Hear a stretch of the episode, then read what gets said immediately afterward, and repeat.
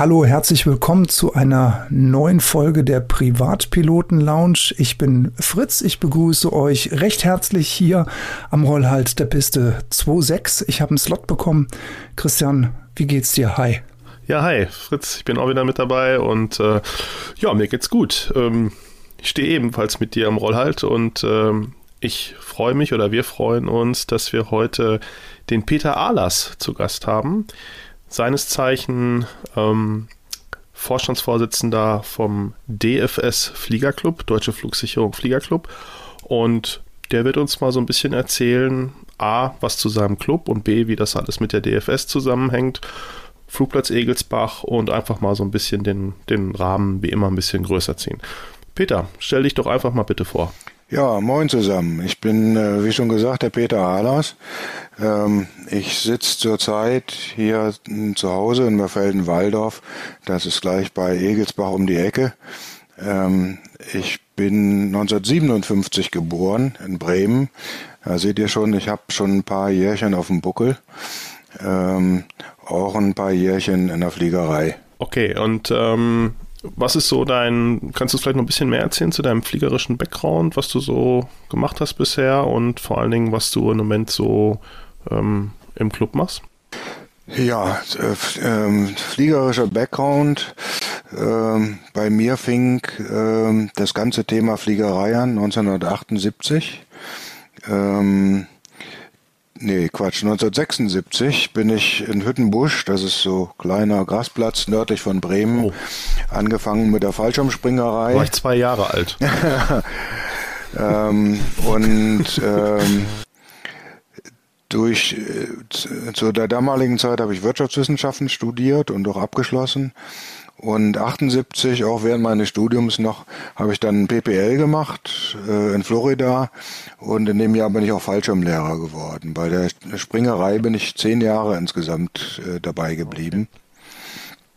Ähm, und ich habe dann ähm, nach meinem Studium äh, in Bremen ähm, hat sich das so ergeben, dass ich Flugsicherung ganz cool fand und ich habe dann noch mal äh, eine Ausbildung als Fluglotse begonnen. Also so ein bisschen das damalige Flieger habe ich schon äh, zum Beruf gemacht.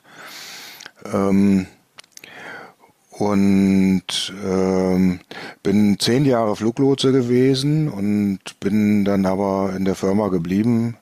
Äh, früher Bundesanstalt für Flugsicherung. Ich bin da richtig Beamter auf Lebenszeit äh, gewesen. Äh, die Flugsicherung wurde 93 ja privatisiert.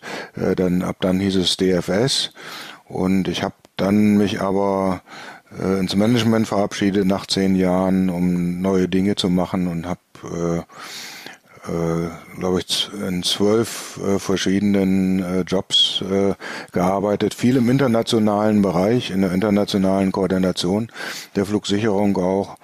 Ähm, zuletzt war ich Leiter Simulation und Forschung. Ähm, Im November bin ich dann in Altersteilzeit passiver Teil gegangen und, ähm, sag ich mal, durch diese berufliche Befassung mit der Fliegerei ähm, habe ich dann noch irgendwann abgegradet. Ich habe dann also 1994 ähm, erstmal ein Instrument-Rating gemacht ähm, und äh, ich bin seit äh, 18 Jahren Fluglehrer inzwischen. Äh, ähm, ich fliege Single Engine, Multi Engine, ich habe ein US äh, CPL, PPL ich bin äh, Instrumentinstruktor und aus den frühen Tagen oder so habe ich auch eine Kunstfluglizenz, auch wenn ich das nicht so aktiv betreibe, sondern nur gelegentlich. Das ist so das, was ich fliegerisch mache und das hängt auch alles natürlich ein bisschen zusammen mit dem beruflichen Weg, den ich gegangen bin. Ja, definitiv. Äh, also Respekt, Hut ab.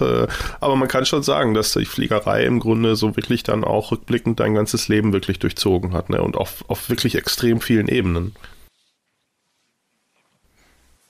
Ja, ich, ich glaube an Zufälle im Leben. Es mag Menschen geben, die haben ganz klaren, Plan schon, was sie werden wollen und welche Karriere sie machen wollen.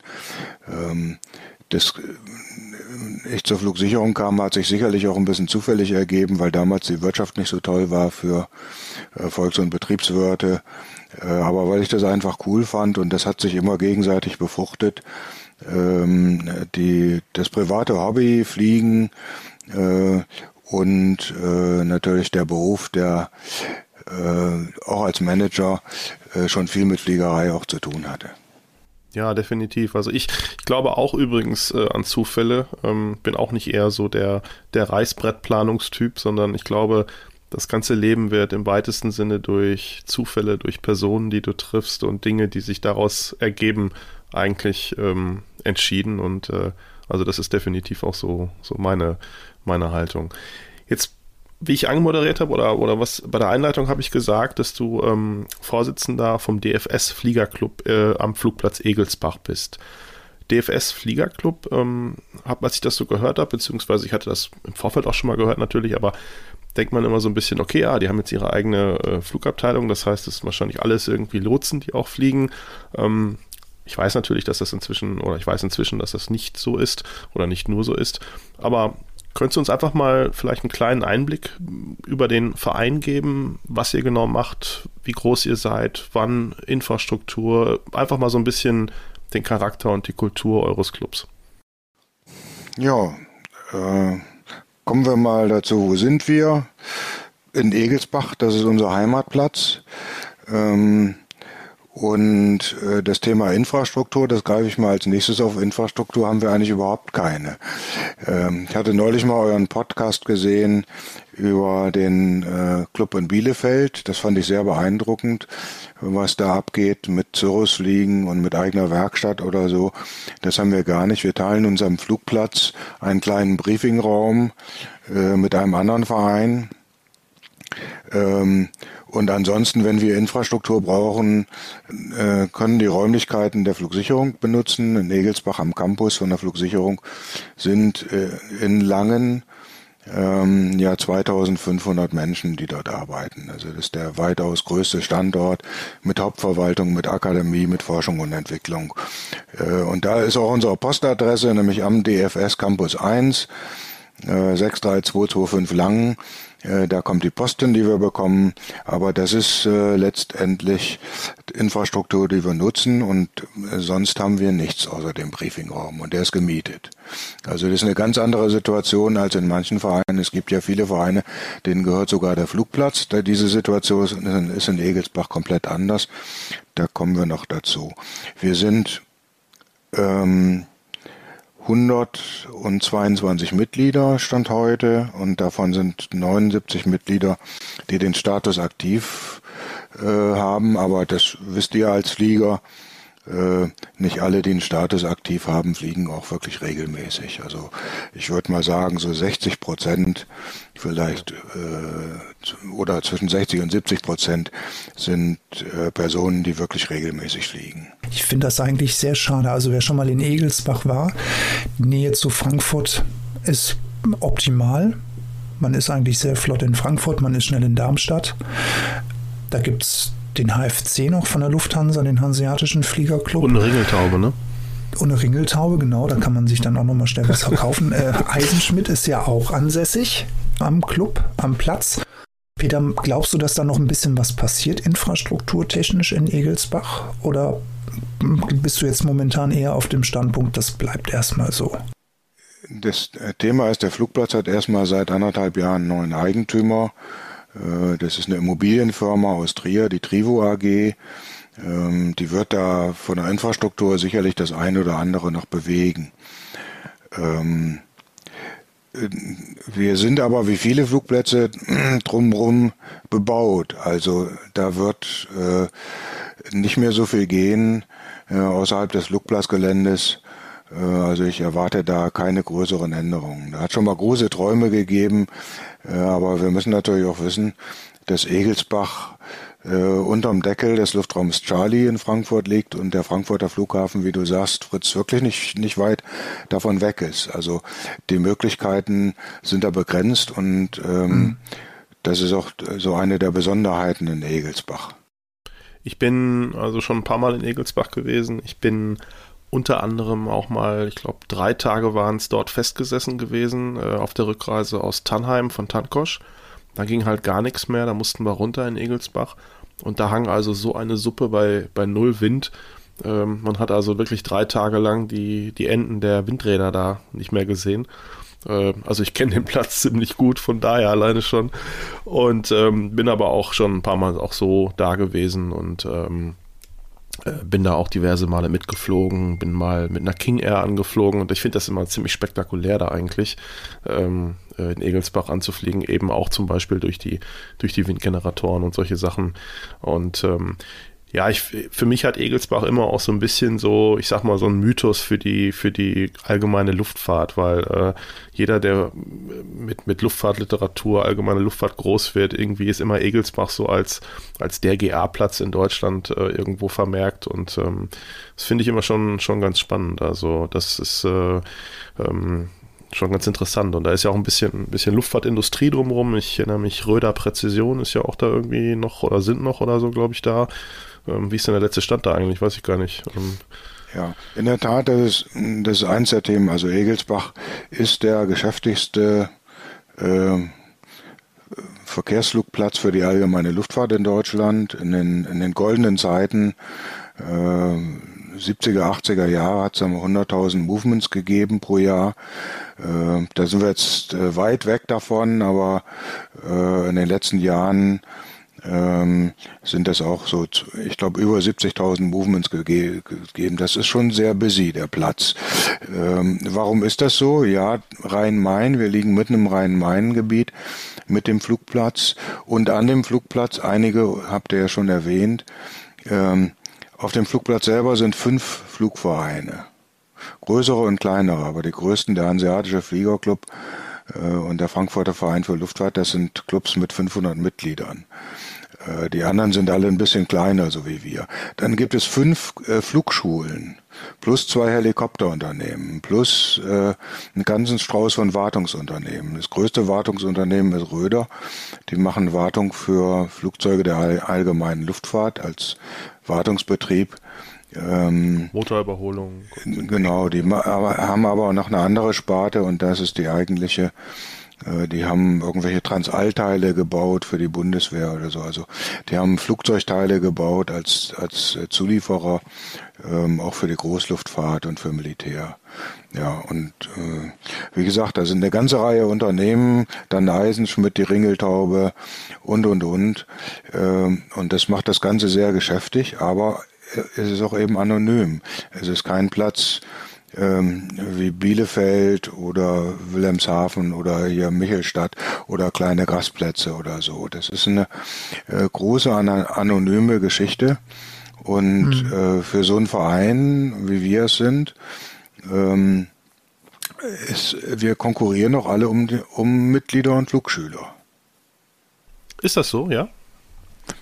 Ja, also das, äh, wie Vereine ja, Mitglieder gewinnen ja, heute, nach unserer Erfahrung, äh, geht das alles sehr, sehr viel übers Internet.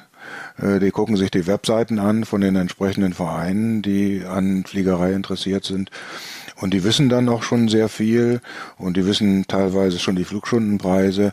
Also die haben da eine Auswahl, äh, wo sie hingehen können, wenn sie in Egelsbach fliegen möchten.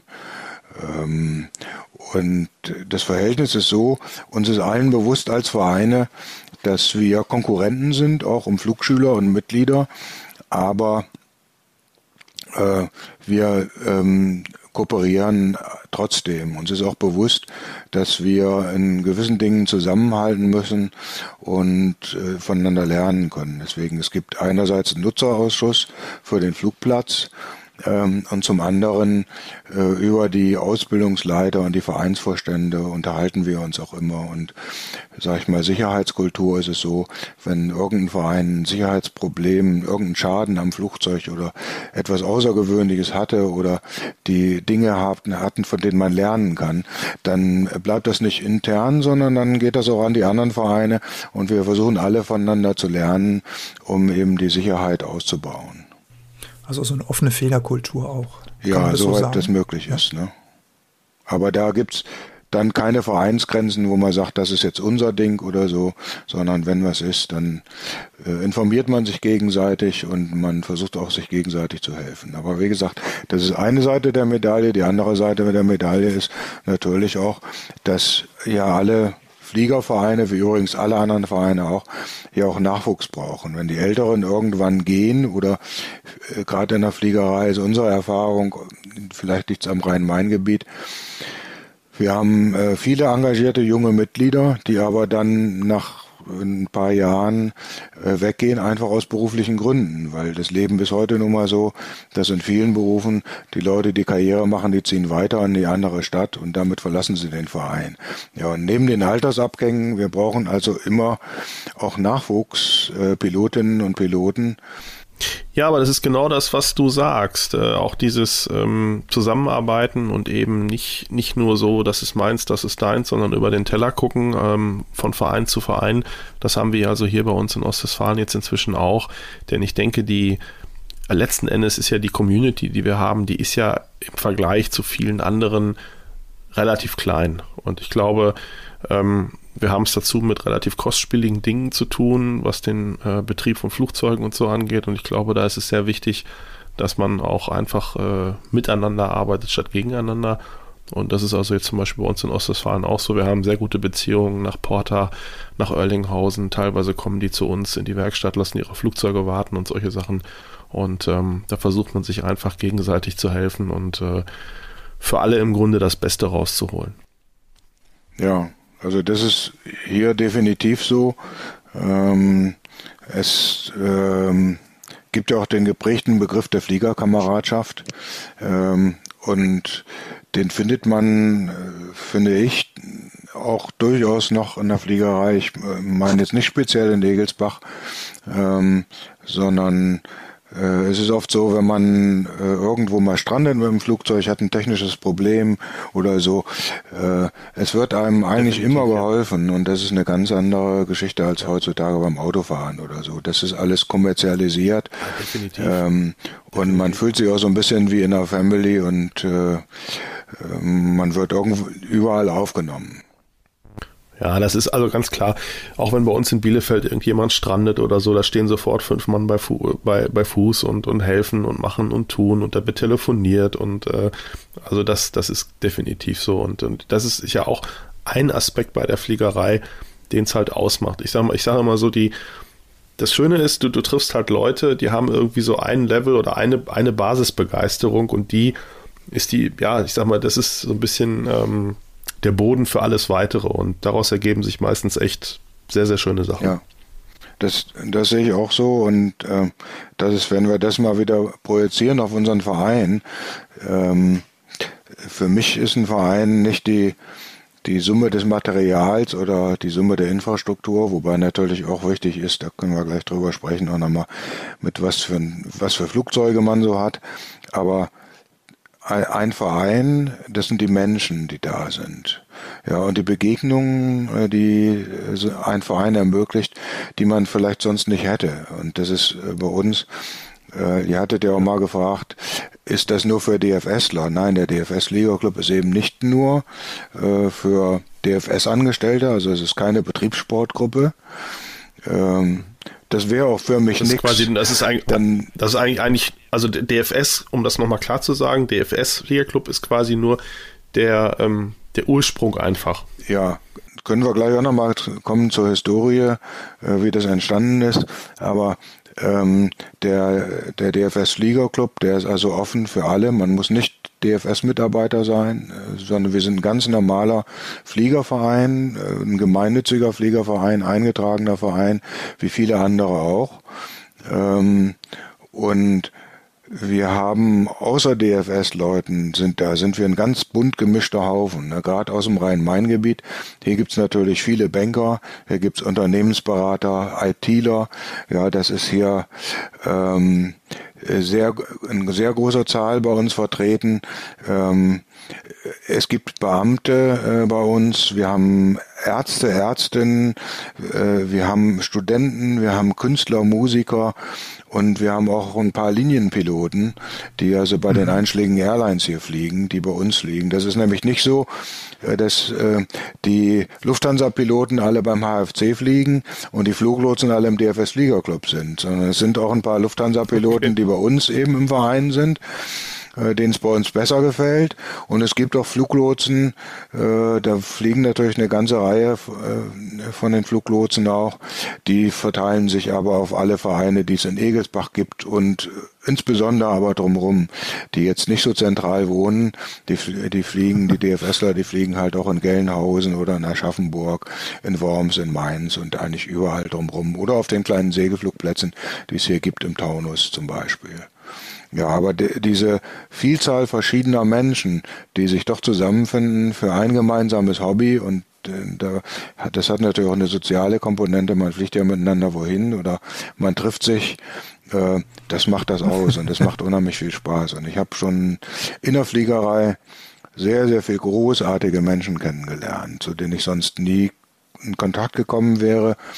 Wo es ein bisschen hakt, ähm, ist, äh, wir haben nicht genug Damen. Ja, der Anteil der Frauen ja. äh, bei uns, aber das in anderen Vereinen auch so, der liegt zwischen fünf und zehn Prozent. Und da würde ich mir mehr bei uns wünschen. gerade ein bisschen besser.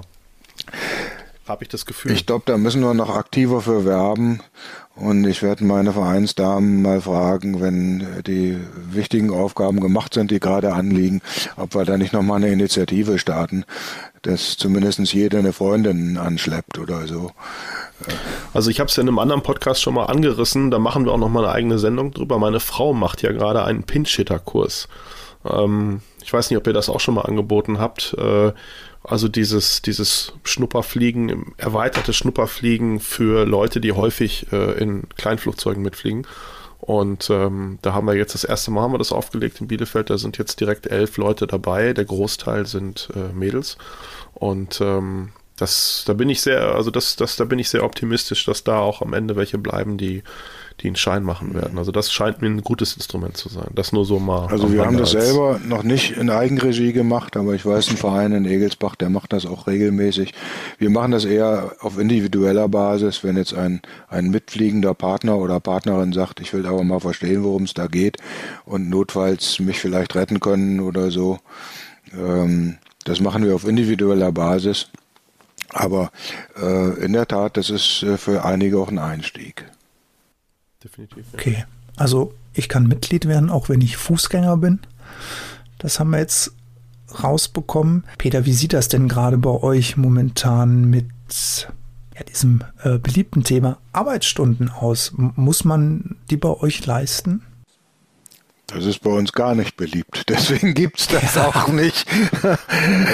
Wie, wie bei uns ja, gibt es auch nicht. In, in der Vereinsgeschichte hatten wir auch mal sowas. Äh, das liegt aber lange zurück und natürlich wollen die Leute lieber fliegen als arbeiten. Und da wir aber ja. eben in der besonderen Situation sind, wie wir vorhin schon besprochen haben, dass wir keine große Infrastruktur haben, äh, können wir auch darauf verzichten. Wenn man natürlich ein Verein ist, der einen Flugplatz in Gang zu halten hat, dann wird es wahrscheinlich nicht ohne Arbeitsstunden gehen, weil kein Flugverein so viel Geld hat, dass er alles kommerziell beauftragen kann. Aber mhm. das brauchen wir okay. nicht. Wir hatten jetzt ganze Zeit mal ein ein, ein Waschdienst, dass die Mitglieder angehalten waren, zum Flugzeugwaschen zu kommen, zweimal im Jahr. Das hat sich dann aber auch gezeigt, dass wir jemanden Gutes gefunden haben, der das sehr professionell die Flugzeuge reinigt. Wir haben das in professionelle Hände gegeben, also null Arbeitsstunden. Peter, wenn man bei euch jetzt als Fußgänger seine fliegerische Karriere angefangen hat äh, zu beginnen, wie viele Controller sitzen denn jetzt bei euch in Langen, die bei euch mal als PPLer angefangen haben? Gibt es das überhaupt? Mm, also, mir ist nicht so richtig bekannt der Weg vom PPLer zum Controller. Den gibt es auch. Ähm, aber wir haben es eher einen umgekehrten Fall, dass eine ganze Menge junge Menschen, die Fluglotsen werden wollen und in Langen an der Akademie sind, dann auf den Geschmack kommen und Fliegen lernen bei uns. Da kommen auch einige im DFS Liga Club. Mhm. Ähm, und ähm, es gibt natürlich äh, die, die Gilde der Fluglotsen, die rekrutiert sich natürlich durchaus aus einer großen Anzahl von Menschen, die mit der Fliegerei in irgendeiner Weise zu tun gehabt haben. Heutzutage ist es nicht mehr so wie früher. Da heutzutage kommen einfach viele Fluglotsen oder die Fluglotsen werden wollen vom Arbeitsamt, die sagen, wo wer hat denn mal einen schönen, sicheren Job und wo kann ich viel Geld verdienen? Äh, da verdient man ja durchaus gut als Fluglotse. Ähm, Aber da war ja da auch noch der DFS-Test dazwischen geschaltet. Ja, ne? ja, den muss man natürlich irgendwie äh, hinter sich bringen. Das ist übrigens der gleiche wie bei der Lufthansa, der Test, der ja, Aufnahmetest. Genau. Der ist auch bei der ja. DLR in Hamburg. Echt? Das wusste ich noch gar nicht. Bis genau, auf, der DLR-Test so rum, ja. Bis auf ein paar medizinische Sachen, äh, eins zu eins der gleiche Test. Ich weiß, weil ich habe beide gemacht, aber das ist viele Jahre her. Aber zu meinen Zeiten war das noch äh, viel ausgeprägter. Ich war, in, in, als ich Fluglotse lernte, da war ich, das war ein Fachhochschulstudium, da war ich in einem Doppelkurs Kurs mit insgesamt 30 Personen und von den 30 hatten 28 mit Fliegerei zu tun. Also die waren entweder Modellflieger, Segelflieger ähm, oder hatten ein PPL oder äh, der Onkel arbeitete am Flughafen oder der Vater war mal Fluglotse gewesen oder äh, beim Militär Flugberater oder so. Also da gab es wirklich nur zwei Personen, die bisher gar nichts damit zu tun gehabt hatten. Also es gibt sehr, sehr, gab in den vergangenen Zeiten mhm. sehr, sehr viele ähm, Menschen mit Affinität zur Fliegerei oder mitten bereits im Flugschein, die dann äh, Fluglotsen geworden sind, aber auch in andere Berufe der Flugsicherung gegangen. Thema Flotte. Mich würde gerne mal interessieren, was hat der DFS für Flugzeuge im Hangar stehen? Wir sind da zurzeit ganz konservativ. Ähm, wir haben äh, drei Piper und eine Cessna. Also wir haben äh, zwei Piper 28, Archer 2, äh, ältere Damen auch schon, aber in sehr, sehr guten Pflegezustand und äh, bei uns ist jedes Flugzeug äh, quasi für IFA zugelassen. Das, das gibt's in diesem heutzutage nicht mehr so, die Zulassung für IFA, aber die sind halt so instrumentiert, äh, wie man es braucht und wir schulen mit denen auch IFA. Wir haben eine Cessna 172 SP, die ist ein bisschen ja. neueren Datums, äh, da steht 2005 oder so. Ähm, ein sehr beliebter Streckenflieger bei uns. Und äh, wir haben. Hat die noch, hat die noch äh, hat die noch King Nav 2 oder ist das schon eine G1000? Nee, G1000, das, da kann ich auch noch was zu sagen, da haben wir uns noch nicht rangetraut. Äh, das ist, das ist eine ja, Nummer, die ist ein bisschen schwierig für Vereinspiloten. Äh, also Garmin 1000, ja, finde ich auch. Äh, da muss man sehr, sehr regelmäßig fliegen, mindestens ein, zwei Mal die Woche und sich damit auszukennen, sonst ist es kontraproduktiv. Ich, ich persönlich fliege manchmal ja. Flugzeuge mit Garmin 1000, komme inzwischen auch einigermaßen da zurecht, aber ähm, ich habe oft gesagt, ich möchte in der Zweimod keinen Notfall haben im Garmin 1000 drin, wo ich so viel zu tun habe, dann fallen mir die Menüs nämlich nicht mehr ein.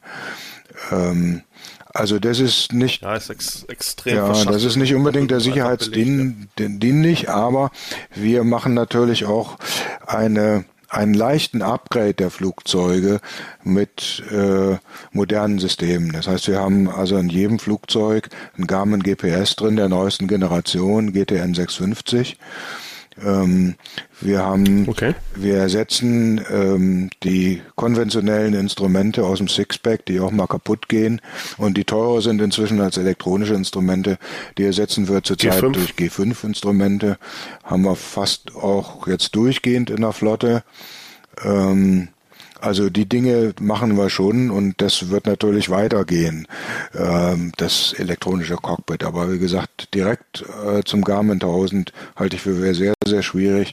Selbst bei jungen Leuten, die sehr, sehr IT-affin sind, äh, ist das schwierig. Ja, und ja, ist so ein bisschen Info, Information Overkill und äh, ähm, aber das ist so ein bisschen eigentlich genau der Weg, den wir in Bielefeld auch gehen. Also wir haben im Grunde auch äh, die Flotte standardisiert, damals auf äh, GNS 430 erstmal überall drin, in den Archers doppelt und so, dieses typische Set. Und äh, gehen jetzt den nächsten Weg dann wahrscheinlich auch GTN oder so und äh, bei, bei den ganzen typischen äh, Vakuuminstrumenten dann wahrscheinlich auch irgendwann G5 oder so. Um, ähm, aber das ist dann eigentlich auch eine, gerade für den Vereinsbetrieb, glaube ich, eine recht recht gesunde Geschichte. Ne? Du hast dann im Grunde so das, das Beste aus beiden ja, Welten, glaube ich. Und da steht Sicherheit immer im Vordergrund. Und sag mal, wir haben auch, ähm, wir kennen doch ein paar Fachleute, ähm, die äh, sich wirklich professionell äh, mit Informationstechnologie, also Informations-, Mensch-Maschine-Schnittstellen befasst haben. Wir haben einen Professor im Verein, der macht das in Darmstadt und der kann einem viel darüber erzählen. Und deswegen glaube ich, die, die Möglichkeiten, die sich eröffnen für Berufspiloten, die jeden Tag damit fliegen, das sind Garmin 1000 oder Evidyne oder so natürlich toll. Die können das nutzen, aber ähm, Vereinspiloten, gerade die, die wenig fliegen, für die ist es einfach sicherer, ein bisschen anders daran zu gehen und diesen Weg verfolgen wir. Wir haben aber einen, wir sind doch mal ein Risiko eingegangen in den letzten Jahren. Wir haben ähm, in, äh, Piper Aero, also ein Flugzeug mit Einziehfahrwerk. Ähm, da gibt's viele Vereinsfunktionäre, die Fritz. sagen, das ist Gift, das ist nur eine Frage der Zeit, bis das Flugzeug ohne Fahrwerk landet. Aber ähm, wir haben doch eine große Zahl von äh, Piloten, die auch äh, regelmäßiger und öfter fliegen und die auf über 50 Stunden kommen und eine ganze Reihe ATPLer und CPLer im Verein und da haben wir uns äh, einfach entschieden, diesen Schritt äh, zu wagen und haben vor ein paar Jahren ein Flugzeug mit Einziehfahrwerk gekauft. Das wird gut angenommen und klappt eigentlich bis jetzt ganz gut. Und mit einer sorgfältigen Einweisung und immer im Auge drauf, wer fliegt das Flugzeug, da denke ich, ist das machbar. Ich meine, Pech kann es immer mit jedem Flugzeug mal geben, aber wir halten das für machbar, dass man äh, auch so ein Flugzeug im Verein betreiben kann. Und das ist besonders auch wichtig, äh, weil wir ja IFA-Schulungen machen und weil wir auch eine ganze Menge Leute haben, die dann weiter abreden zum CPL und dazu braucht man einfach ein Flugzeug mit Einziehfahrwerk. Das ist, das ist interessant. Also wir haben nämlich auch regelmäßig die Diskussion in Bielefeld. Ich meine, der Fritz fliegt ja auch genauso ein Flugzeug. Ich, ich die Cessna-Variante mit der Cardinal. Und ähm, wie gesagt, da, da gab es immer wieder auch mal so Fragen, 182 RG oder so. Aber eigentlich war dann immer auch so ein bisschen dieses Thema, genau das, was du gesagt hast. Naja, du kannst ein bisschen die Uhr nachstellen, ne? so wann, wann, wann der Tag kommt. Und äh, finde ich gut, dass du da mal jetzt so ein bisschen Einblick gegeben hast, dass du bis heute zumindest das sehr positiv ja, siehst. Ich glaube, das ist einfach, wer äh, umsichtig fliegt und vorsichtig fliegt, der vergisst in der Regel auch nicht, wenn er gut trainiert ist und das Konzept verfolgen wir, dass die Leute wirklich mit geschlossenen Augen ihre Landing-Checklist hersagen müssen und da ist immer Gear Down Three Greens dabei natürlich. Ähm, dann ist das keine unsichere Sache. Ich kann aber berichten, äh, wir sagen immer, wenn drei Fluglehrer im Flugzeug sind, das ist ganz gefährlich äh, ganz sehr gefährlich, weil da verlässt sich jeder auf den anderen. Und ähm, ja, ja. ich kann von einem Flug berichten, auch aus Egelsbach, äh, Namen möchte ich allerdings nicht nennen, da saßen äh, ein äh, Proband, glaube ich, für einen IFA äh, äh, oder für einen IFA-Prüfungsflug und zwei Fluglehrer in einem Flugzeug und das Fahrwerk war trotzdem nicht draußen. Und die beiden Fluglehrer, also der ja. Fluglehrer und der den Fluglehrer überprüft, der Fluglehrerprüfer, so, nee, Quatsch, zwei Prüfer waren's.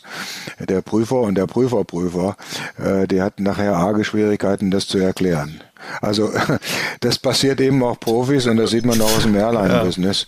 Ähm, ich ja. halte die Gefahr, wenn man es vernünftig betreibt, nicht für größer. Also bei unserer hm. gibt's noch die, äh, die Warnung. Wir haben noch die Warnung bei uns drin. Die sollte eigentlich ja, bezogen drin, sein ja. bei uns mhm. laut einem ähm, Bulletin von, von Piper. Das haben wir aber nicht machen lassen. Wir haben gesagt, nö, die Tröte bleibt einfach drin. Und ich bin ja auch ein äh, ganz großer Freund von Checklisten äh, lesen. Wenn ich also in die Platzrunde reingehe, dann habe ich immer schon die Checkliste mit auf dem Kniebrett und dann gehe ich die Checkliste durch und da kommt dann eben dann auch spätestens im Queranflug dann der Punkt, Gear Down, Three Green Lights. Ja, und es ist auch bei mir, also auch äh, nach, nachdem ich jetzt Retractable fliege, ähm, so Short Final ist halt wirklich nochmal wirklich deutlich mehr so ein Final Landing Check, ne? So mal schnell den, ja den, den Blick schweifen lassen, was macht die Propellerverstellung, was ist mit Flaps, was ist mit Geardown und so. Ähm, das verinnerlicht man schon und äh, auch mal aus dem Fenster gucken, okay, ich sehe das Rad und so. Aber ja, es ist, aber es ist passiert, man ja, denkt das halt. Das kannst du, das kann ich nicht. ja, ich, ich glaube, ich kann das, ich kann das. Muss ich rausgehen. ja, ja. ja, bei Neulingen auf Retractable Gear ist nach meiner Erfahrung das äh, eher mal so, dass die erstmal vergessen, das Ding einzufahren, das Fahrwerk. Und dann mhm, wird geflogen ja. und dann denkt man, na, der gewinnt überhaupt nicht ähm, an Geschwindigkeit. Was, was ist denn los? Ja, und dann, ah, wir haben das Fahrwerk noch gar nicht angefahren. ja. ja, das ist äh, so bei den Anfängern äh, auf Einziehfahrwerk da auf der Fall. Ja, und dann mit der Tröte, was du sagst, Fritz, da gibt's auch die schöne Geschichte, äh, wo dann äh, einer ohne Fahrwerk auf dem Flugplatz landet ähm, ich glaube, es war Gandocke und äh, dann hinterher in Graben schlittert. Und der Flugleiter ist glücklicherweise nichts passiert. Äh, außer Blechschaden und der Flugleiter ihn fragt, ja, äh, ich habe Ihnen doch gesagt, äh, Sie haben das Fahrwerk nicht draußen. Habe ihn zweimal gesagt, sagt er, ja, da war so ein Horn, das war so laut, er konnte sie nicht hören. oh, ja. Ich habe dann den Controller oh. nicht für Gander gesehen, man, das war mein Platz. Da waren wir mal zu Hause. Ja, ich hatte, ich hatte Ende des Jahres hatte ich einen Nose-Gear-Failer im Anflug auf Bielefeld. Und äh, das war das erste Mal, nachdem ich das Flugzeug jetzt habe. Und äh, das ist dann schon noch eine etwas besondere Situation, muss ich ganz ehrlich sagen. Aber am Ende alles gut gewesen, nochmal gecycelt und äh, mit Überflug und Tower und so dieses Programm halt. Aber es ist halt schon erstmal ein komisches Gefühl. Ne? Dann gingen sie natürlich dann auch in die Werkstatt und aufgebockt und alles. Haben wir danach auch die Ursache gefunden. Aber das ist einfach ein, ja, wenn man das, wenn man dann neu ist, äh, sag ich mal, in dem Metier, ähm, man fliegt zwar lange, aber in dem Metier ist man dann neu. Das ist dann schon erstmal ein bisschen, bisschen komisch. Ne? Mein Sohn saß neben mir, der guckte mich ein bisschen, bisschen komisch an. Und aber es, mhm. ja. Ja, das, äh, ja, ich glaube auch, also die, die Ruhe dann da zu bewahren. Aber wenn man natürlich dann auch noch Familienmitglieder mit dabei hat, ist das, glaube ich, nochmal eine ganz andere Nummer. Peter, du ja, definitiv so ein bisschen schon angerissen, das Thema IFA-Ausbildung. Ähm, ich erschließe daraus, dass es bei euch eine ATU gibt im Verein, dass ihr ausbilden dürft. Ihr bildet wahrscheinlich auch IFA aus. Habt ihr da eventuell eine Kooperation mit einer anderen Flugschule, weil du das ja im Vorfeld auch angesprochen ja, hattest? Ja, das ist ähm, beim IFA so, es gibt ja mit der EASA seit einigen Jahren die Möglichkeit, im Prinzip auch privat IFA erstmal zu schulen, und zwar zu einem bestimmten Teil. Das war in einem eurer Blogs äh, auch mal erklärt worden von einem der, der Kollegen. Ähm, man ja, darf genau. also 30, äh, 45 Stunden braucht man für Single Engine IFA. Äh, davon darf man 30 Stunden äh, mit einem freien Fluglehrer fliegen. Der muss nicht mal Mitglied eines Vereins sein, dieser Fluglehrer. Der kann 30 Stunden mit einem IFA fliegen und dann muss man aber die restlichen 15 Stunden in einer äh, ATO, die eine IFA-Zulassung hat, machen. Ähm, der DFS Liga Club mhm. ist eine ATO, schon, ja. schon ganz, ganz lange, eigentlich schon immer gewesen. Wir haben schon immer Ausbildungs ausgebildet von den Anfangstagen an. Ähm, aber allerdings als Vereins-ATO schulen wir PPL, äh, Nachtflug und früher gab es ja noch CVFR, das gibt's ja nicht mehr. Aber das ist also die WFA-Geschichten. Dafür sind wir zertifiziert. Eine, ein Verein äh, für einen Verein ist es schwierig, eine ähm, ATO für IFA CPL Ausbildung zu kriegen, weil dazu brauchst du hauptamtliches Personal. Ja, da braucht man einen hauptamtlichen Quality Manager und hauptamtlichen Safety Manager und Head of Training und so weiter und so fort. Also das IFA, was wir machen, wir machen die ersten 30 Stunden im Verein auf unseren Vereinsflugzeugen und haben eine Kooperation mit der IFA Flugschule in Reichelsheim. Das ist hier ein bisschen nördlich äh, von Frankfurt. Ähm, der Wetterau. Und in der Wetterau, genau. Und äh, die letzten 15 Stunden, die werden dann von den Fluglehrern und unter dem unter dem Dach der IFA-Flugschule Reichelsheim gemacht. Da wird in der Regel auch die Theorie gemacht, weil dazu sind die Vereine zu klein oder wir haben zu wenig IFA-Flugschüler, um Theorielehrgänge aufstellen zu können. Ja, also das ist die Kooperation, mhm. so wie sie passiert. Und wir haben ähm, zwei Vereinsflugzeuge auch unter dem Dach der IFA-Flugschule zugelassen, was den Vorteil hat, äh, die äh, kann die IFA-Ausbildung kann von der ersten bis zur letzten Flugstunde auf unseren Vereinsflugzeugen stattfinden. Ähm, mhm. Wir haben drei IFA-Fluglehrer äh, im Verein. Ähm, und ähm, wow. ich äh, zwei davon äh, sind auch äh, zertifiziert in der IFA-Flugschule.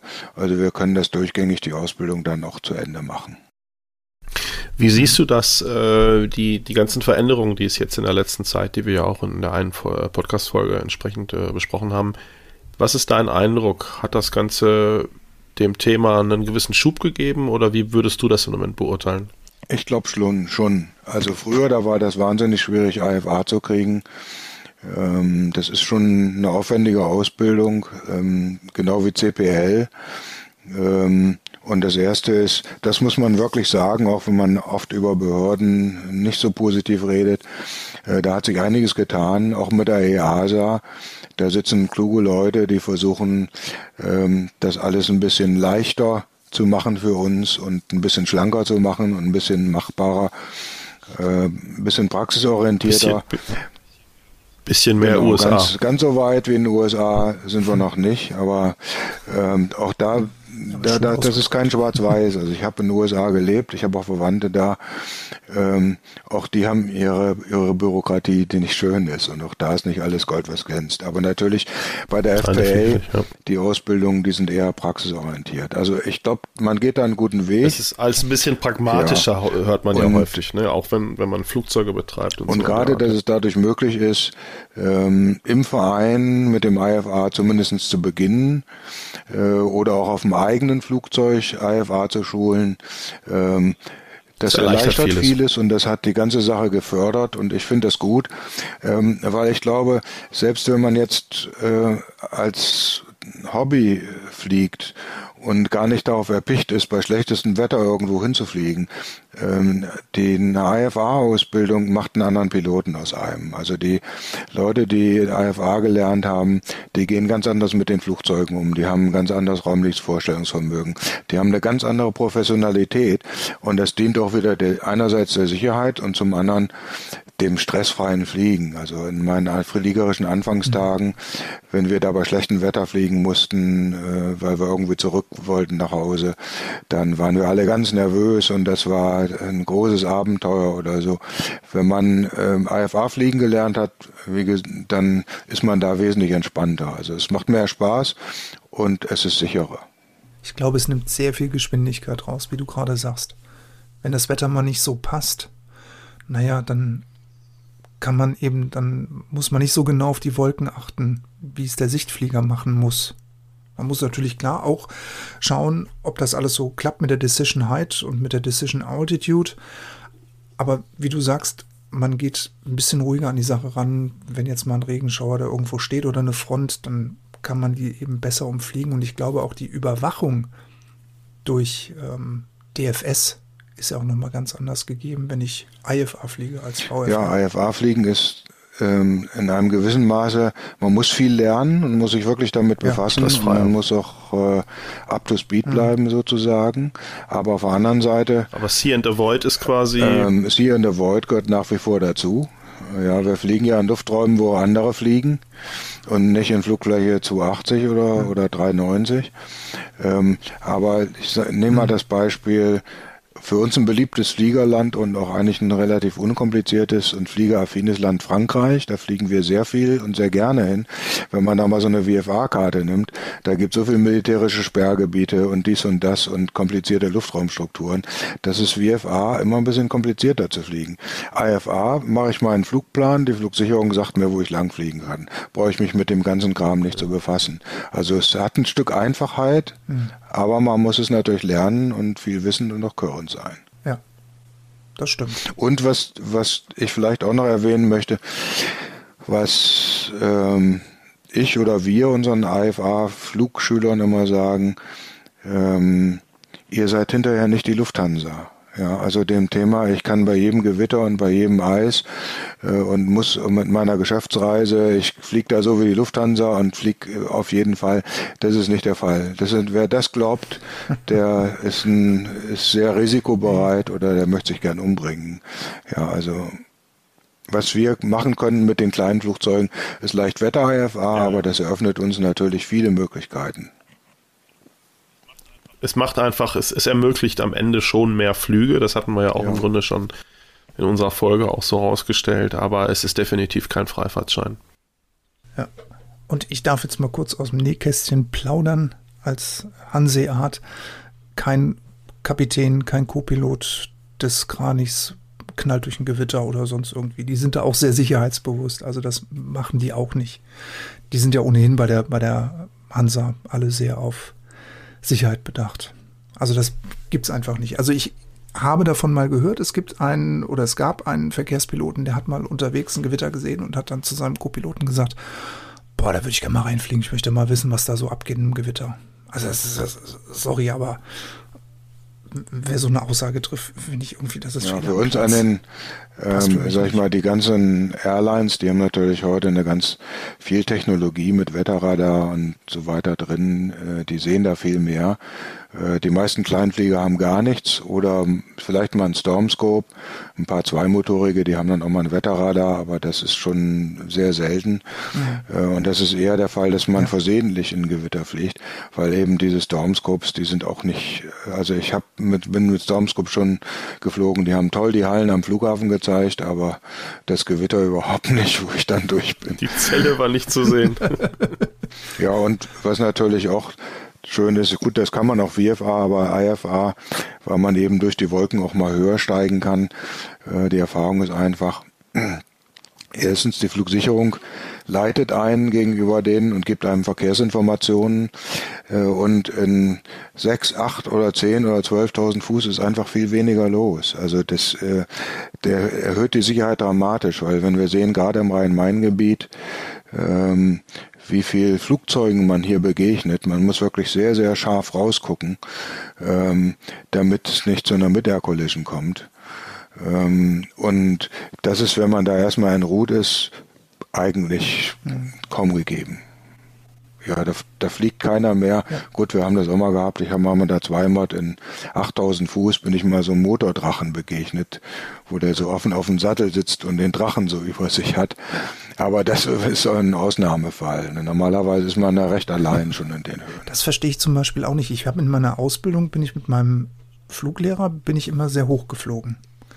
Also wir, wir haben immer versucht, je nachdem, wie wir geflogen sind, nach der Halbkreisregel 7,5, 8,5, 9,5 zu fliegen, um eben, wie du sagst, äh, Peter, die Sicherheit zu erhöhen, um eben auch mehr Zeit zu haben, wenn der Motorausfall mal da sein sollte oder die Instrumente eben nicht im grünen Bereich sind, sich einfach Zeit zu verschaffen, sich ein Bild aufzubauen, was ist denn da eigentlich gerade los, was passiert da jetzt gerade bei mir im Cockpit, um um das einfach sauber abzuarbeiten. Ich persönlich verstehe das nicht, dass die Leute so in zweieinhalbtausend, dreitausend Fuß fliegen, wenn sie eigentlich höher fliegen könnten. Oder das, also das ist meine persönliche Meinung dazu. Ja, ja und nein, Fritz. Du hast natürlich absolut recht mit dem, was du sagst, was ich eben für IFA ja auch mhm. schon anschnitt, wo wenn Wolken sind, du eben durch die Wolken fließt und sehr oft über den Wolken fließt und da sehr sicher fließt, was mit Air Collisions betrifft und was vielleicht Leitdistanzen betrifft. Ähm, hier ist es so, wir haben hier durch den großen Flughafen Frankfurt den äh, Luftraum Charlie-Deckel. Ja. Das heißt, wir können erstmal nur 1500 Fuß, dann 3500 Fuß, dann äh, 4500 Fuß fliegen und da knubbelt sich natürlich mhm. hier alles. Ja, insofern, manchmal darfst du gar nicht höher fliegen, da geht es aufgrund der Luftraumstruktur gar nicht. Und äh, außerhalb von Corona-Zeiten ist es hier so busy, da kriegst du auch keine Durchfluggenehmigung durch den Luftraum mhm. Charlie. Äh, zum anderen finde ich persönlich, muss ich sagen, aber das auch sehr, sehr schön tief zu fliegen. Also ich, äh, unter 1000 Fuß darf man ja über Land nicht äh, in Deutschland, aber ich finde, wenn man tief fliegt, dann sieht man auch was von unserer schönen Landschaft. Und ähm, sag ich mal, in USA oder Südafrika oder so, da ist es gang gäbe, in 500 Fuß äh, durch die Gegend zu schrubbeln. Und das macht total Spaß und das ist total schön. Während wenn du äh, schon 3500 Fuß oder so in der Preisklasse ja. äh, Grauen fliegst. Ein bisschen höher noch, ja, 3500 geht vielleicht noch für Airburg oder so, nehmen wir das mit den Flugschülern. Aber wenn du 5.000, 6.000 Fuß, da ist die Erde schon ein bisschen entrückt, da siehst du gar nicht mehr so viel. Mhm. Vor allen Dingen, wenn die Sichtverhältnisse auch nicht so gut sind. Also ich äh, finde die Fliegen sehr schön, ja. ich persönlich. Gut, natürlich klar, wie du gesagt hast, der Deckel von Frankfurt das ist natürlich jetzt ein Argument. Corona-Zeiten gibt es viele, die jetzt durch dürfen, Midfield Crossing bekommen in Frankfurt. Ich glaube, von der DFS ist jetzt auch mal Notem rausgegeben worden, dass die Lotsen dann auch irgendwann gesagt haben, ähm, bitte jetzt nicht mehr anfragen nach einem Midfield Crossing, weil es hat dann zugenommen. Da hat Ach. sich dann Ja, ganz. ich weiß überhaupt nicht, von wem hier die Rede ist. Das sind wahrscheinlich deine Mittwochsflieger gewesen. ja, ja, ich war auch, glaube ich, zwei, dreimal dabei. Ja, ja, Und, aber es ist äh, natürlich nee, faszinierend. Ne? Aber natürlich, also in zweieinhalbtausend Fuß auch mal über die Landschaft zu fliegen oder in 3000 Fuß ist auch schön, aber also wenn ich längere Strecken fliege, von zum Beispiel von, von Berlin jetzt äh, irgendwie runter in den Süden, nach Aschaffenburg zum Beispiel, wenn jetzt mein äh, wenn der Flieger jetzt in die Werft muss, dann ähm, ist es so, dass, dass ich dann schon Flight Level 8595 dann versuche einzunehmen, um dann bei, bei längeren Strecken einfach, wenn was sein sollte, einfach die Zeit habe, Probleme abarbeiten zu können.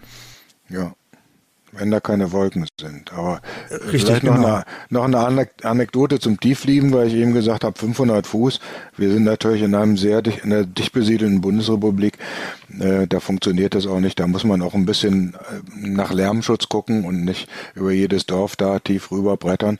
Aber in Ländern, in denen eben mehr Platz ist, da ist es ein bisschen anders. Ich bin mal mit Südafrika in Einweisungsflug mit dem Fluglehrer und der sagte, ja, was fliegst du denn so hoch? Ich sage ja, ich fliege 500 Fuß Ground. Ja, das brauchen wir ja nicht. Komm, wir gehen mal runter und dann sind wir wirklich in 100 Fuß das über. Das brauchen wir hier nicht. Äh, da sind wir in 100 Fuß über den Strand gebrettert. Ja, der hat gesagt, ja, nur wenn da Leute liegen, da musst du nicht direkt rüberfliegen. Aber das war selten, ja. Und sehr aufmerksam. Das hat äh, riesig Spaß gemacht natürlich. Ja, klar. Ja. Nein, ich glaube auch einfach, am Ende sind solche Entscheidungen, in welcher Höhe fliege ich, sind ja ganz viele äh, Aspekte. Ne? Also Lärmschutz, äh, Sperrgebiete, äh, Trichter, Lufträume, ähm, äh, Wetter, Basis, ähm, all diese ganzen Dinge, überhaupt wie weit fliege ich, lohnt, lohnt sich der Aufstieg ne, und der Abstieg, äh, beziehungsweise ähm, auch natürlich die, diese ganze ähm, Thematik, wie, wie, bin ich überhaupt da unterwegs, will ich was sehen und äh, beste Höhe, ich sag mal in Bezug auf Performance, Speed äh, mit Wind und so. Also da gibt es ja ganz viele Faktoren, die einen am Ende zu der zu einer Entscheidung bringen, ähm, wo bin ich am Ende unterwegs. Ne? Und äh, wir brauchen uns nicht darüber unterhalten, dass äh, je mehr Höhe ich habe, desto sicherer es am Ende eigentlich ist, theoretisch. Aber das ist ja auch nicht der einzige Faktor, ne? wie, wie so vieles in der Fliegerei. Ne? Mhm. Absolut. Ähm, ich würde gerne mal deine Meinung hören zum Thema allgemein Flugverein ähm, im Jahr 2021. Will jetzt gar nicht zu viel über Corona sprechen, aber so deine Meinung. Wo stehen wir da? Was ist so die Situation der Vereine? Du hast es eben auch mal so ein bisschen anklingen lassen. Ähm, jetzt speziell bei euch in der Region der, der Kampf um den Nachwuchs, äh, weil ihr auch eine ganz, ich sage jetzt einfach mal gesunde Konkurrenz bei euch auch habt. Aber so, was ist deine Meinung so, wo stehen wir eigentlich mit unserer Branche in Anführungsstrichen gerade? Was, was ist so dein Eindruck? Hat sich das verbessert? Hat sich das verschlechtert? Was sind so die wesentlichen Herausforderungen, die wir nach wie vor haben? Thema ähm, Damenquote hast du eben auch angesprochen. So, so einfach mal so ein bisschen so, so generell dein ja, Eindruck. Zu 2021 selber kann man ein, kann ich eigentlich gar nicht sagen. Wir müssen aber doch nochmal über, da muss das Corona-Wort doch nochmal fallen.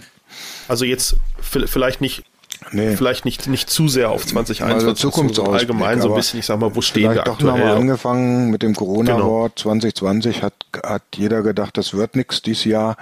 Und äh, nicht nur der DFS Fliegerclub, auch alle umliegenden Vereine. Wir haben Mitgliederzuwachs, wir haben äh, trotz Corona äh, sehr, sehr viele Stunden geflogen. Ja, letztes Jahr hatten wir noch drei Flugzeuge. Äh, ein ja. Flugzeug war wegen einem Landeschaden, hat drei Monate stillgelegen. Trotzdem sind wir über 800 Stunden geflogen mit den drei Flugzeugen. Ähm, mhm. wow. wow. Und ähm, 800. Ja, über 800. Also wir, äh, das ist so, wir haben ja eine Flotte von vier Flugzeugen, wir kooperieren aber mit dem Hessenfliegerclub Darmstadt. Unsere Mitglieder dürfen deren Flugzeuge noch nutzen und deren Flugzeuge, deren Mitglieder unsere. Wir teilen uns auch den Briefingraum. Also wir haben insgesamt, hat jemand, der bei uns Mitglied ist, eine Flotte von acht Flugzeugen zurzeit zur Verfügung. Ähm, und unsere Flugzeuge, die kalkulieren wir mit 250 Stunden im Jahr. Also das äh, muss ein Flugzeug in der Luft sein.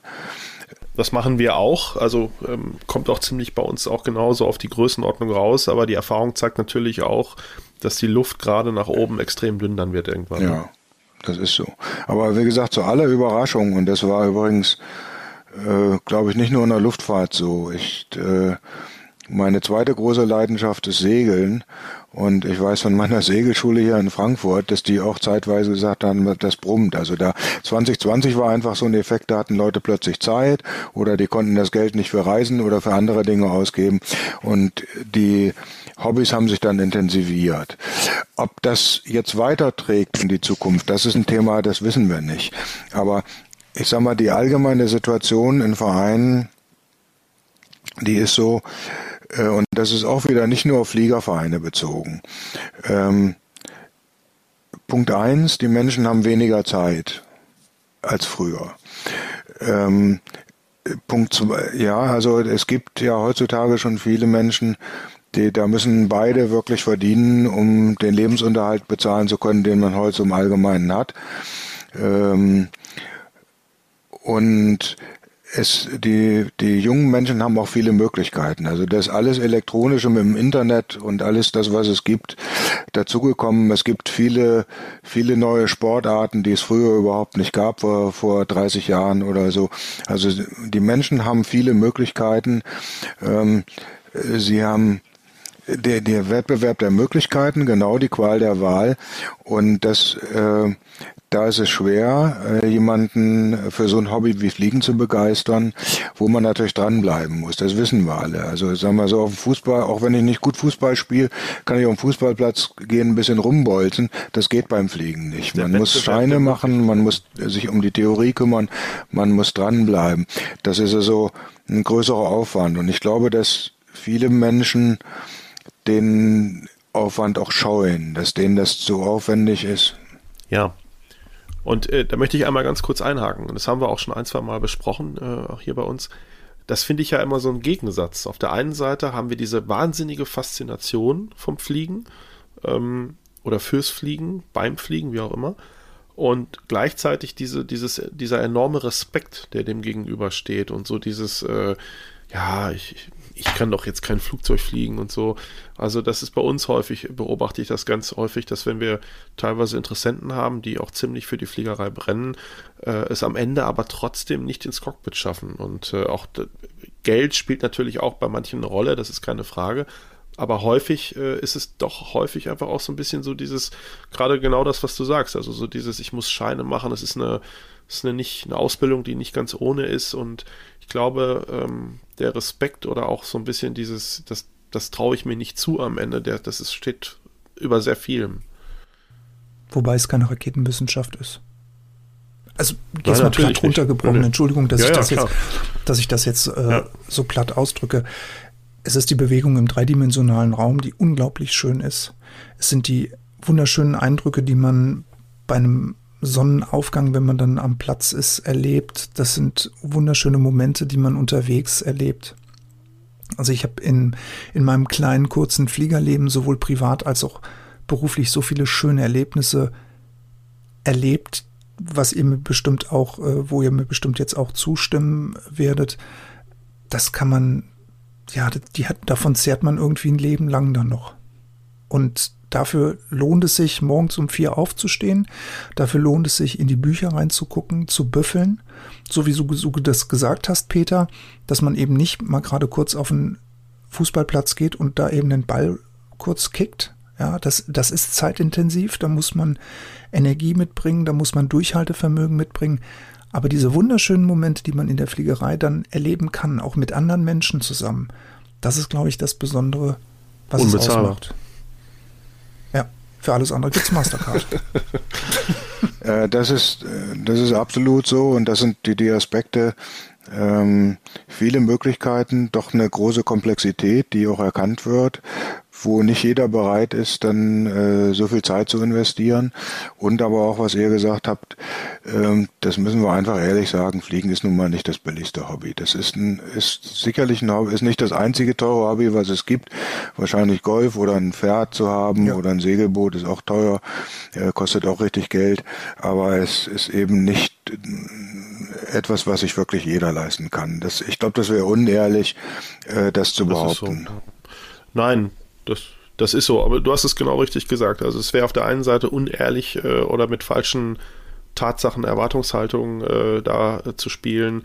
Ähm, aber auf der anderen Seite, wenn ich auch dann ähm, bei uns auch so im Verein den Querschnitt von Leuten sehe und auf der anderen Seite, du hast es auch, auch das hast du gerade gesagt, dieses, äh, was machen andere Leute und was zahlen die teilweise, ähm, ist immer eine Frage der Prioritäten im Leben. Ne? Aber natürlich äh, ist es am Ende nicht, nicht wirklich das günstigste. Nee, aber auf jeden Fall eins der schönsten. Ja, äh, einer, da, einer, meiner, einer, meiner, Freunde sagt immer, das ist das Schönste, was du angezogen erleben kannst. Ja. Das, das, ja, das stimmt. Ja, den, den Spruch hatten wir auch schon ein paar Mal. Und ich finde auch, und was ich, was ich wirklich, äh, was ich wirklich gut finde, oder was, ich weiß nicht, wie ihr das seht, aber ich habe eigentlich bei uns äh, in der Community, ich sehe Leute eigentlich nur gehen, entweder gesundheitlich, alterstechnisch, ähm, durch sehr gravierende finanzielle Probleme, also ich sag mal Insolvenzen, Scheidungen oder sowas, wo es, wo es wirklich kracht auf einmal. Aber eigentlich habe ich noch nie jemanden gesehen, der gesagt hat, ah, ich habe keinen Bock mehr auf Fliegerei. Also kenne ich ja. irgendwie gar nicht. Also mag es vielleicht geben, aber ähm, äh, das macht es für mich eigentlich aus. Ich, ich, wenn ich heute mhm. ins Cockpit steige, das ist irgendwie immer noch wie, wie am ersten Tag, weil jeder Flug ist anders, jeder Platz ist anders oder auch wenn ich, selbst wenn ich Plätze anfliege, wo ich schon ein paar Mal war, dann ist dann durch Wetter und überhaupt durch meine persönliche Stimmung ist alles wieder anders. Und ähm, ich finde, das ist schon eine Faszination, die es in, in wenigen Bereichen unseres ja, täglichen ab, Lebens. Absolut. So und ihr habt auch gesagt, und den, das würde ich auch hundertprozentig äh, unterstreichen, äh, dass man eben gemeinsam mit anderen was erleben kann. Ja, also ich habe auch äh, persönlich eine ganze Menge Flüge gemacht, äh, sei es äh, private Familienbesuche oder äh, geschäftlich oder so, wo ich alleine da drin saß im Flugzeug und das war für mich ein Transportmittel. Ich wollte nur irgendwo hin. Ja, das ist bei weitem nicht so schön, wie wenn du mit Fliegerkameraden irgendwo drin sitzt und sagst, so, jetzt fliegen wir mal beispielsweise an die Nordsee auf die Inseln und machen das gemeinsam, ja. Und diese, diese Freude da zu teilen und sich auch austauschen zu können. Und das ist, glaube ich, auch der Unterschied mhm. von den Fliegervereinen, ja. ähm, zu kommerziellen Flugschulen. Kommerzielle Flugschulen bilden, die bieten natürlich eine professionelle Ausbildung. Ich behaupte, der DFS Fliegerclub, die Ausbildung ist genauso professionell, nur preiswerter. Aber eben was machen wir im Anschluss? Ja, dass du hier Menschen dann nicht nur zum Fliegen gehst, deine Flugstunde gehst du wieder weg, machst eine Prüfung, das war's und dann charterst du da vielleicht nochmal, sondern dass sich hier Menschen treffen, dass ich, dass du Menschen kennenlernst aus ganz anderen Bereichen, dass du mit denen was teilst, dass du die besser kennenlernst, dass du Freundschaften schließt, dass du schöne Erlebnisse teilst. Wir machen Fliegerlager, wo wir uns treffen, ein paar Tage an immer mal einem anderen Platz. Ähm, wir machen Auslandsflüge. Wir haben jetzt einen Flug gemacht, aber das war erstmalig in diesem Jahr, weil wir mittlerweile viele IFA-Piloten haben, nur für IFA-Piloten in Begleitung von IFA-Fluglehrern, um auch mal ein bisschen schlechteren Wetter zu fliegen. Äh, ja, natürlich gibt's einen Grillabend und einen Neujahrsempfang oder eine Weihnachtsfeier oder sowas. Und das ganze soziale Umfeld, das gehört einfach dazu. Und ich glaube, dass das wichtig ist. Ja, definitiv ist das wichtig. Und ähm, es ist ja auch so überhaupt so, ich sag mal, die ganze, auch ein bisschen so das Thema Rolle des Ehrenamtes, was da so mit reinspielt, sich zu engagieren irgendwo für eine Sache, das spielt da rein und auch überhaupt ähm, ich sag mal, so ein bisschen auch die Rolle der Fliegerei für die Gesellschaft. Ne? Also das ist ja irgendwo, ähm, es ist für viele auch ein Sprungbrett nachher für, für, für den Beruf. Ähm, auch bei uns bilden wir viele im Bereich PPL aus, die nachher wirklich auch im kommerziellen Cockpit sitzen. Also das ist ja so, hat so viele äh, Facetten, ähm, was, was viele auch so, so gar nicht sehen. Ne? Und äh, von daher, und das, da frage ich mich dann natürlich manchmal, ob so ein bisschen die Lobby stimmt. Wie, wie würdest du das sehen? Also ich sag mal, ähm, man neigt ja immer dazu, sich selber so ein bisschen als, als den am schlechtesten Behandelten zu sehen. Aber ähm, ja, also ich habe schon den Eindruck, dass es jetzt nicht unbedingt leichter wird. Ne? Also ich sag mal, mit, mit solchen Sachen angefangen wie Probleme an Flugplätzen und drumherum, Lärmschutz, äh, das ganze Thema Umwelt, Grün, äh, wo, wo wir jetzt nicht unbedingt so, ich sag mal, in erster Reihe vielleicht stehen als, als Flieger. Ähm, wie, wie siehst du das? Ja, das schneidet da ein wichtiges Problem an. Also das eine ist, was ist speziell für die Fliegerei? Und, ähm, und auch zu den goldenen Zeiten der Fliegerei in den 70er Jahren, vielleicht 80er Jahren, äh, da war dann so, ja, das sind alles play, reiche Playboys, die fliegen da mit ihren Flugzeugen rum und so. Das, das haben viele in der Bevölkerung gedacht. Sicherlich nicht alle. Wir haben auch ganz viele Freunde, die das toll finden, aber das war so ein gängiges Klischee. Das sieht man jetzt nicht mehr so, aber natürlich das, die Umweltthemen, insbesondere Lärmschutz, die spielen eine wesentlich größere Rolle. Mhm. Ja, dass mehr Bevölkerungsteile als früher dann auch für die Kleinfliegerei sagen, ja, der macht da nur Lärm und der verschmutzt nur die Luft und so. Und äh, ein paar Reiche, die ich, über uns rumfliegen. Ja. Genau, und ich, ich glaube, da, da müssen wir einfach noch besser werden. Wir haben natürlich Verbände, die Lobbyarbeit machen. Wir haben den DAEC, wir haben die AOPA, äh, der DFS Flieger Club ist in beiden Verbänden Mitglied. Ähm, aber ich glaube, was wir machen, das reicht noch nicht. Ja, wir müssen äh, klar machen, dass wir auch was Gutes machen. Ja, es gibt viele gute Dinge aus der Fliegerei und das ist nicht nur eine Berufsausbildung, die vielleicht zur Lufthansa oder DFS führt oder zum, zur Business Aviation oder zum Inselflugdienst, sondern das sind auch Flugplätze sind Biotope. Ja, das muss man auch, da denke ich, man muss auch mehr mit den Grünen und mit Umweltverbänden äh, ins Gespräch kommen und denen mal das klar zu machen, dass wir große Gelände hm. haben hm. mit Grasflächen, wo seltene Tier- und Pflanzenarten gedeihen können, die woanders von, von dem nächsten Gewerbegebiet kaputt gemacht werden. Die, das ist definitiv so. Die Diskussion haben wir versucht hier äh, auch, ja, auch in Bielefeld, ne? Die Bielefelder Senne. Das ist, äh, das ist, das ist genau hier auch schon mal Thema gewesen. Ne? ja, und dass, dass wir auch sagen, guck mal, es gibt viele Arten Fliegerei, wie was ich Brandentdeckung oder äh, solcherlei Dinge, die gesellschaftlich sinnvoll sind oder so. Oder der DFS Fliegerclub, also nach BFS Fliegerclub war in den 60er, 70er Jahren, da haben die mal für den ADAC mit der Cessna mal eine Autobahn die Verkehrsstaus durchgegeben. Ja, ähm, also wir müssen das, was die Fliegerei im Positiven auch ausmacht, glaube ich, mehr herausstellen. Auch mehr dieses Thema, ja Innovationen oder so. Wir hm. transportieren da nicht genug, weil, sag ich mal so, ich bin, ich liebe die Natur, das, deswegen auch und Natur und Fliegen, das geht für mich persönlich zusammen und ich weiß, für viele meiner Fliegerkameraden auch. Ja, wir sind alle begeistert von der Natur, egal ob du in den Alpen rumfliegst, über Mittelgebirge oder übers Wattenmeer. Und ich glaube, wir sind auch ein bisschen Naturschützer. Also ich bin äh, jetzt nicht bei der Grünen Partei, aber ich habe für viele Dinge, die die Natur beschützen, da habe ich große Sympathien. Und ich glaube, wir müssen mehr mit in der Zukunft mehr ins Gespräch kommen und mehr die positiven Aspekte äh, äh, rausarbeiten. Und da, da tun wir vielleicht noch nicht genug oder nicht mit der, mit dem, mit der nötigen Sensitivität oder vielleicht, ich weiß nicht. Das dürfen wir vielleicht auch nicht allein den Verbänden überlassen und sagen, das, naja, die Verbände machen das schon. Das wollte ich gerade sagen. Also wir, ähm, äh, ich glaube, das fängt ganz klein an bei jedem Piloten. Ähm, ich zum Beispiel mache das, wenn, wenn ich am Platz bin und ich jetzt nicht wirklich in super Zeitnot bin und da steht jemand rum am, ich sag mal, auf der Bank und Vater mit Sohn und gucken ganz interessiert, dann gehe ich da häufig mal hin und frage, Mensch, wolltest du dich mal reinsetzen oder so, ne? Und dann, dann holt man die rüber und, und kommt direkt ins Gespräch und, und baut auch so ein bisschen erstmal äh, überhaupt diese Hürde ab, ne? So nach dem Motto, Mensch, was machen die da und überhaupt und ich meine, die gehen nach Hause und sagen, Mensch, war super, der Kleine hat im Cockpit gesessen und äh, das, das, das wirkt ja nach. Ne? Also, ja. also wir müssen da alle dran arbeiten an diesen ja, Themen. Definitiv. Je, jedes Vereinsmitglied, äh, jeder, der die Fliegerei liebt. Und das andere gesellschaftliche Thema ist aber auch eben das, die, das Ehrenamt. Ne? Wir können ähm, Vereine und das ist auch jetzt nicht speziell für Fliegervereine. Wir brauchen Ehrenamtler und das hat in Deutschland eine ganz große Tradition und für mich haben, und auch das müssen wir mehr rausstellen, die Vereine, die haben eine gesellschaftliche Rolle. Ja, wir sind Integratoren. Ja, im Fußballverein, da spielen Türken und Afrikaner oder Menschen türkischer, afrikanischer, deutscher und skandinavischer und was weiß ich für Herkunft, die spielen da zusammen. Die sehen auch, der andere ist kein Böser, die freunden sich an, auch da entstehen Freundschaften, genau wie in Fliegervereinen und so.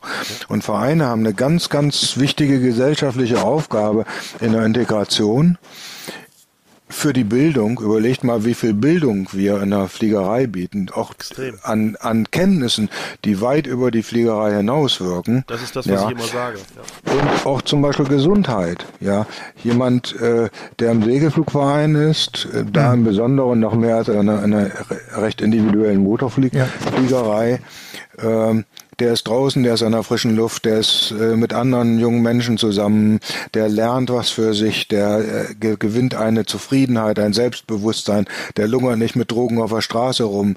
Und äh, diese Sachen, die sind wichtig. Teamwork lernen wir da, genau. Ja, und deswegen die Fliegervereine, aber auch alle anderen Vereine, ist, ist eine ganz, ganz wichtige gesellschaftliche Komponente für mich. Interkulturelle und äh, zwischenmenschliche Intelligenz zu lernen. So könnte man es, glaube ich, zusammenfassen nochmal, wie du gesagt hast. Ja, absolut. Ne, und, wir, und wir sehen auch wieder mit den Ehrenämtern, Im DFS Liga Club ist es so, der Finanzchef und ich, wir sind äh, verantwortlich eingetragen im Vereinsregister, weil das ein großer Aufwand ist. Aber wir haben natürlich insgesamt acht bis zehn Funktionäre, die sich darum kümmern, dass der Verein laufen kann. Ja, und da entsteht Teamwork. Äh, ich glaube, dass ich in meinem Leben auch über Ämter in Vereinen, nicht nur im Fliegerverein, schon Kenntnisse erlangt habe und Fertigkeiten und Fähigkeiten, die wieder auf mein Berufsleben oder auf mein Privatleben zurückgespiegelt haben. Also das ist auch eine Lehranstalt, sowas sich da zu engagieren. Ja, definitiv. Ähm, und, und wie gesagt, es ist einfach auch, auch unter ganz vielen Aspekten ähm, auch eine Bereicherung für, für das einfach, ich sage einfach mal ganz platt, das ganz normale Leben. Ne? Also du, du lernst da Leute kennen, das hast du eben schon gesagt, viele interessante Leute. Ähm, die Fliegerei selber äh, bringt dich in Situationen, die du vorher nie kanntest, die dich auch, ich sag mal, irgendwo wachsen lässt. Das finde ich auch immer so, so einen ganz wichtigen Aspekt dabei, neben der, der fliegerischen Fertigkeit. Und ähm, ich glaube, das, das sind einfach auch so Dinge, die es am Ende einfach auch so interessant machen. Ne? Genau so ist das. Also das äh, auch die Bodenarbeiten, die gehören zum Fliegerverein dazu und äh, nicht nur die schönen Flugerlebnisse. Ne?